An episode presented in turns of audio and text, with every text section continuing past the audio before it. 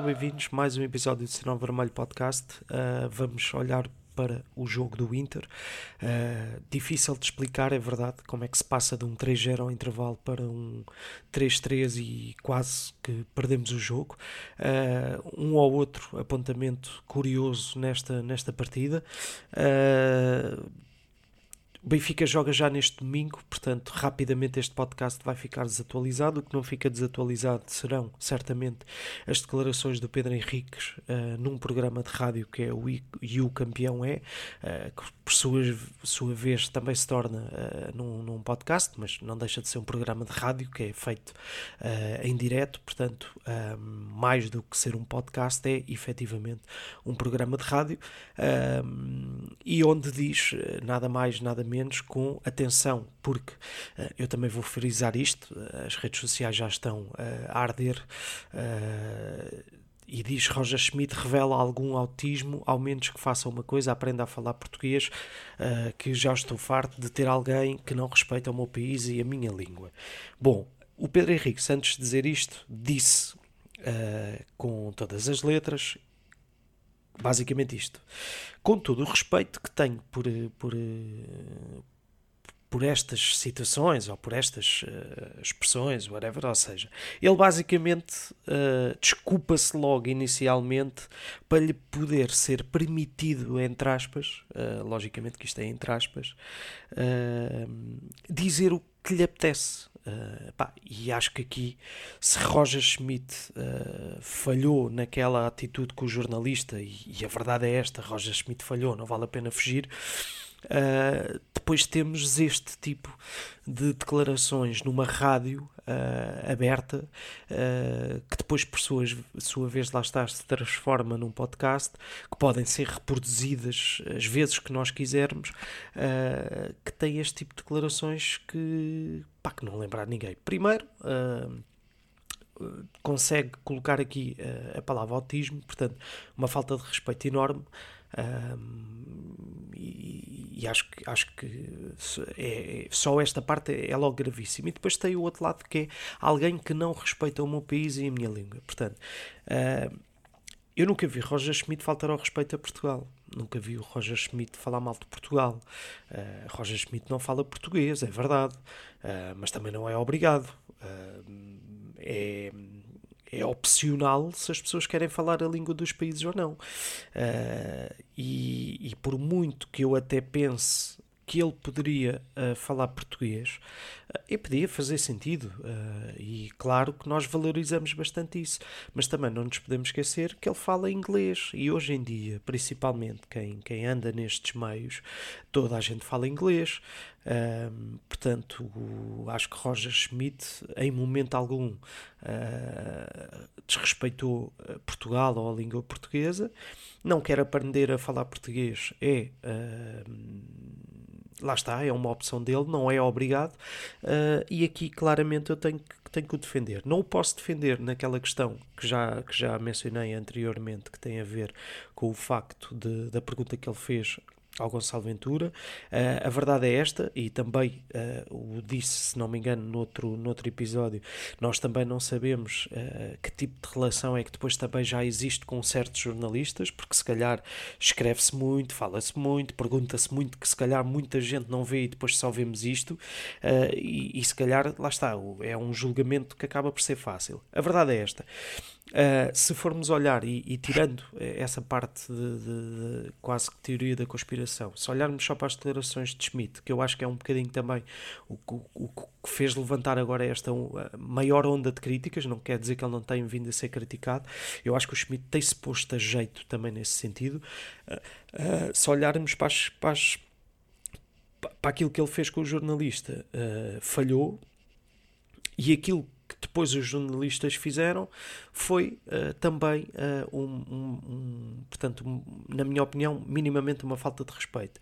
O que é que acontece aqui? Nós temos que identificar quem é que falha com quem. Se olharmos só para a questão do Schmidt.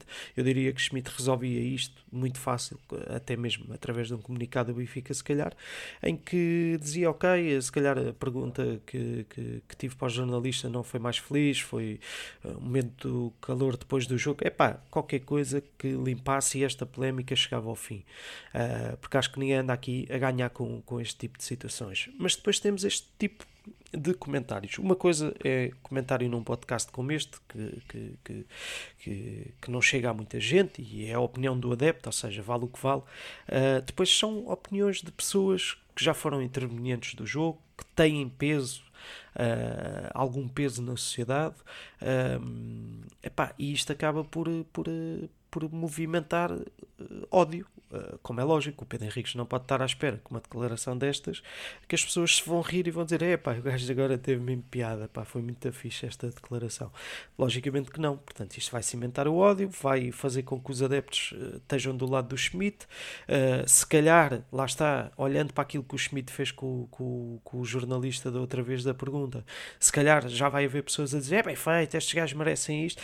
Epá, e, e isto acaba por ser uma bola de neve, e quando demos por isso andamos todos à batatada uh, e todos a tratar mal de toda a gente uh, pá, e, e, ninguém se respeita. É um bocadinho por aqui. Isto, a minha visão, volto a dizer, uh, Schmidt teve mal e depois todo o resto também teve mal. Portanto, se realmente quem começou, entre aspas, esta guerra foi Schmidt com aquela declaração, é pá, não custa nada acabar com o tema e ponto final e siga, siga a banda. Agora, sabemos que tem havido alguns problemas uh, de comunicação uh, no Benfica, tem havido também algumas uh, situações em que, em que Schmidt, se calhar, teve, lá está, puxa jeito em algumas formas, alguns dossiês, inclusive de jogadores, etc. Enfim, é o que é. Vamos uh, rapidamente então olhar para o jogo de, de quarta-feira, um jogo completamente atípico. O Benfica entra a ganhar, uh, rapidamente chega, chega, chega aos golos. Uh, o João Mário faz um hat-trick, que é algo quase, diria, inédito, talvez. Não me recordo de João Mário fazer um hat-trick. E depois temos também Texted. eu não tenho a certeza se ele fez, portanto, três assistências, mas tem, tem, tem tem três assistências, exatamente, ou seja, isto é completamente uh, surreal. Bom, Acho que o Benfica jogou bem, efetivamente, na primeira parte. Podemos olhar para a equipa do Inter e achar que, que, que não era aquele Inter mais forte, é verdade, mas não deixava de ter jogadores como Arnautovic, eh, Alexis Sanchez, uh, Klassen, Darmian, Acerbi, uh, Vrids, uh, enfim, o, gostei muito também do 31, o alemão, o Bissek, uh, também gostei daquele central. Portanto, parece-me efetivamente que uh, 3-0 parecia-me realmente muito bom jogo do Benfica e muito mau jogo do Inter. A segunda parte, uh, dita claramente num uh, uh, adormecer de, de, da equipa do Benfica e muita passividade. Vamos analisar uma coisa. Já na primeira volta, em casa do Inter, o Benfica faz uma boa primeira parte e a leitura na segunda parte é ridícula. Ao contrário, o Inter, na segunda parte, rebenta com o Benfica. O que é que acontece neste, neste jogo? Exatamente o mesmo, o mesmo uh, filme, mas com o Benfica a ganhar 3-0. Portanto, nós aqui temos que olhar para duas coisas. Uh, temos que olhar para aquilo que efetivamente foi a passividade de alguns jogadores, mas também temos que olhar para aquilo que é o trabalho uh, da equipa técnica. Uh, logicamente que vai recair sempre sobre Roger Schmidt, mas dá uma sensação que, que, que os jogadores entraram uh, completamente uh, com a ideia de ok, isto está feito, vamos, vamos só manter. Uh, eles também provavelmente vão desistir. E o que é que acontece? Acontece exatamente que aos 53 minutos o Inter faz um gol e entra no jogo quando já tinha ameaçado. E eu não vi eu não vi, eu estava no estádio e não vi uma atitude dos jogadores do Benfica do estilo malta, vamos acordar, etc. Depois, existe outro pormenor, uh, para além de toda a abordagem técnica, o Benfica mexe tarde, uh, mexe tarde, se calhar mexe mal, Uh, e se calhar também, uh, lá está, uh, deixou-se ficar muito adormecido.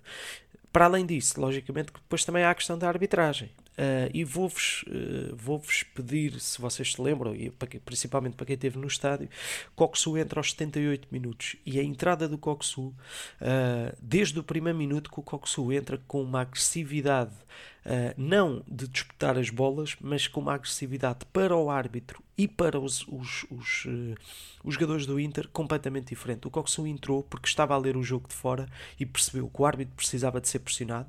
Pouca gente estava a pressionar o árbitro de tal maneira, uh, porque o árbitro realmente estava, estava a virar o jogo. e com isto, não me revejo nas declarações de Roger Schmidt dizer, que, que, dizer, quer dizer, não, não sei se ele disse isto concretamente, mas o Benfica quase que se desculpa com, com o árbitro. Não, não, não me parece. Acho que uma equipa está a ganhar 3-0 ao intervalo tem que fazer muito mais na segunda parte para, para segurar o jogo.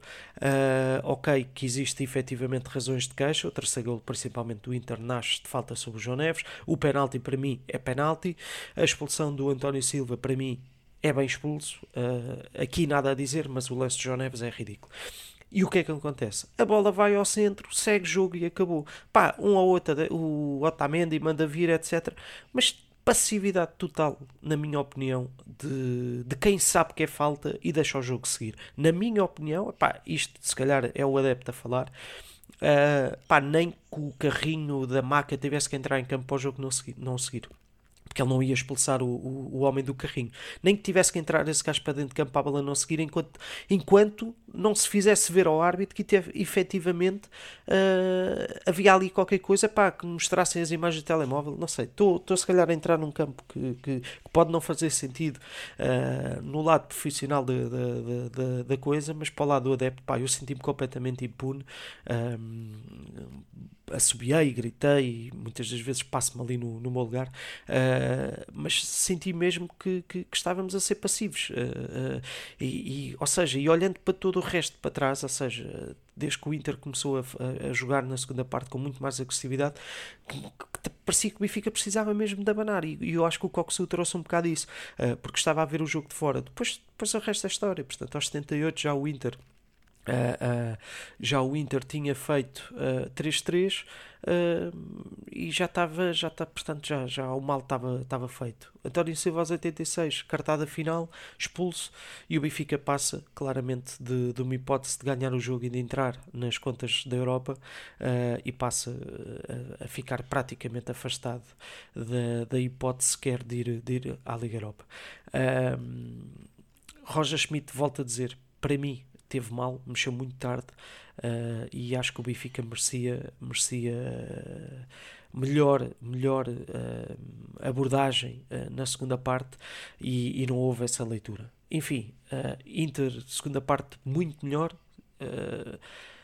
também porque meteu as pérolas, não é? Lautaro, uh, Turan, Barella, Quadrado, Di Marco, enfim. Uh, pá, e depois, claro, o Benfica, o Benfica começa a vir de cima estes problemas, eles começam a jogar pelas laterais. O Di Maria, àquela, àquela hora, já não, já, não, já não conseguia sequer ajudar a fechar, o João Mário não conseguia ajudar a fechar laterais que não existem, uh, ou seja depois é feito tudo ao de cima, não é? Todos estes problemas. Uh, portanto, fica, fica complicado. Uh, ainda assim, eu acho que se temos mesmo perdido, animicamente tinha sido pior. Uh, porque, porque ia, ser, ia ser um descalabro. o empate ainda te dá, ainda que na minha opinião quase remotamente, a hipótese de passar portanto à Liga Europa, tinhas que marcar não sei quantos golos fora, fazer algo que, que, dificilmente uh, o Benfica iria fazer, uh, mas existe essa possibilidade, portanto o sonho, o sonho ainda se pode manter. Agora, se tens perdido, acho que sim. Acho que aquela vitória do Sporting ia, ia acabar por ir por água abaixo uh, neste, neste jogo. Vamos ver o que é que dita o próximo jogo de campeonato, que é já domingo, com o Moreirense. Jogo fora, jogo difícil. Moreirense é uma das boas equipas, uh, ou que vai tentando ser das boas equipas do campeonato. Uh, pá, lá está, uh, neste momento é tão difícil, uh, portanto, nós queremos sempre que o Benfica ganhe, mas é tão difícil uh, achar que o Benfica vai a Moreirense vai claramente ganhar um jogo. Acho mesmo muito difícil porque o Benfica é tão inconstante que, que, que, que, não dá para dizê-lo, mas nós como adeptos, uh, queremos claramente que, que, que, o Benfica ganhe. Bom, não vou falar muito sobre isso, que é para também ver se, se isto não fica tão desatualizado uh, rapidamente este, este podcast. Uh, um grande abraço a todos e para a semana cá estaremos para falar mais um bocadinho do Benfica e do seu universo. Até logo!